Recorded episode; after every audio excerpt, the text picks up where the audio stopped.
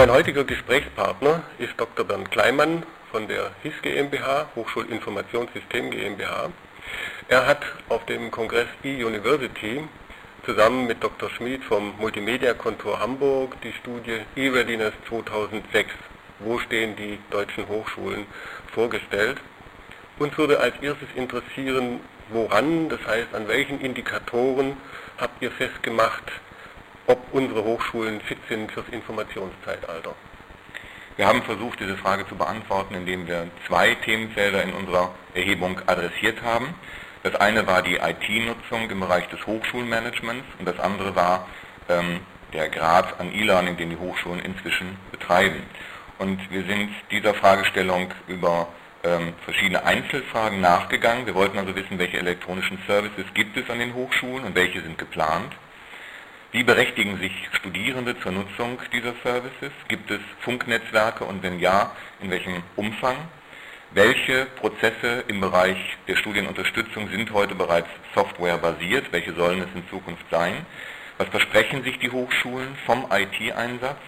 Und in diesem Komplex IT-Management gibt es so etwas wie ein CIO oder ein CIO-Gremium.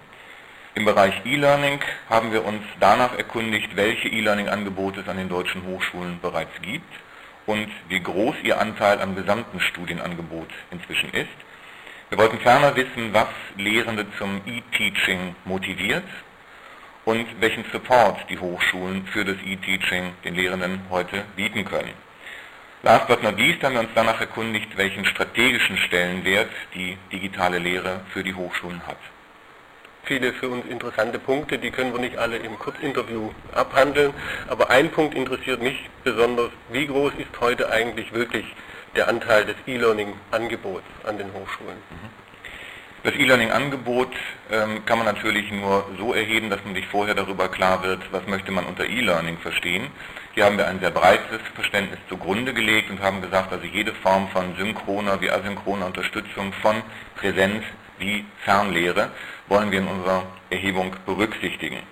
Und wir haben feststellen können, dass im Bereich lehrveranstaltungsbegleitender Materialien, also Skripten im Netz, Folien, die oder E-Lectures oder Podcasts von Veranstaltungen, 87 Prozent aller Hochschulen sagen, da bieten wir unseren Studierenden entsprechende Services an. Im Bereich interaktiver Lehrangebote, also Web-based Trainings, Chats, Diskussionsforen, virtuelle Klassenräume, konnten wir erstaunlicherweise feststellen, dass bereits 66 Prozent der Hochschulen hier ein Angebot benennen.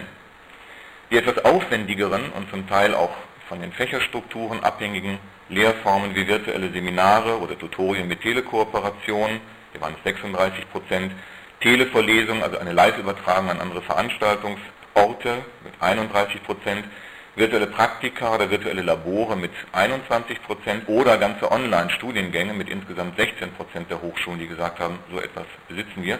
Diese Lehrformen sind etwas weniger stark ausgeprägt als die beiden erstgenannten. Also da scheint sich doch was zu bewegen, wenn ich an unsere früheren Erhebungsdaten denke. Was motiviert denn Hochschullehrende vermehrt E-Teaching zu betreiben? Ja, wir können das nicht aus der Perspektive der Lehrenden selbst beantworten, da wir die Hochschulen als Institutionen gefragt haben und also gewissermaßen mehr eine Einschätzung der Hochschulen über die motivierenden Faktoren für ihre Lehrenden bekommen haben. Aber wir können sagen, dass 94 Prozent der Hochschulen, und das ist sozusagen der Spitzenreiter-Motivator, gesagt haben, dass die Bereitstellung einfach zu bedienender Software ein motivierender Faktor sei. Hier sieht man offenbar noch einen Nachholbedarf im Bereich, ich sag mal, ähm, einer sehr usability, nutzerfreundlichen Technologie, die offenbar noch nicht in erforderlichem Umfang zur Verfügung steht. Eine andere Ausdeutung, die durch den zweiten genannten Motivator mit 88 Prozent, nämlich Beratungs- und Trainingsangebote für Lehrende adressiert wird, ist äh, die Möglichkeit auch davon auszugehen, dass die Kompetenzen unter den Lehrenden noch nicht in erforderlichem Umfang da sind, um die neuen Medien sehr effizient und erfolgreich zu nutzen. An dritter Stelle stand die Aufnahme von E-Learning in die strategische Planung der Hochschule. 82 Prozent der Hochschulen haben gesagt, das ist ein strategisch motivierender Faktor. Das ist eine sehr interessante Auskunft, da man sieht, dass E-Learning sich zunehmend auch als ein strategisches Instrument für die Hochschulentwicklung insgesamt zu etablieren beginnt. Interessant war noch, dass ihr monetäre Anreizfaktoren, wie zum Beispiel die Bereitstellung hochschuleigener Fördergelder oder Förderprogramme Dritter, Bund, Land, EU, ähm, nicht die entscheidende Rolle mehr zu spielen scheinen aus Sicht der Hochschulen und dass auch die Anrechnung von Multimedia-Produktion oder Online-Lehre auf das Lehrdeputat sowie die Verbesserung der IT-Infrastrukturen ähm, hier offenbar keine ganz stark in den Vordergrund zu rückenden Motivatoren sind. Interessante Zahlen zu doch dynamischen Entwicklungen. Wir freuen uns auf die Gesamtstudie, um das nachzulesen. Von Kleimann, vielen Dank für das Gespräch. Vielen Dank.